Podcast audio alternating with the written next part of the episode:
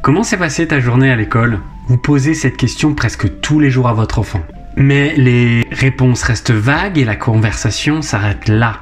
Alors il est temps de changer d'approche. Les questions générales ne suffisent pas. Essayez plutôt des questions spécifiques pour obtenir des détails concrets. Demandez-lui avec qui il était assis pendant la pause, si l'enseignant a dit quelque chose de drôle ou si quelqu'un était triste ou contrarié. Ça décompose son expérience et ça encourage des réponses plus détaillées. Très important pour son bien-être aussi, encouragez votre enfant à partager une chose pour laquelle il est reconnaissant aujourd'hui.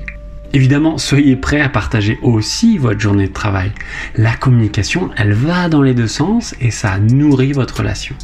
Alors la prochaine fois que vous demandez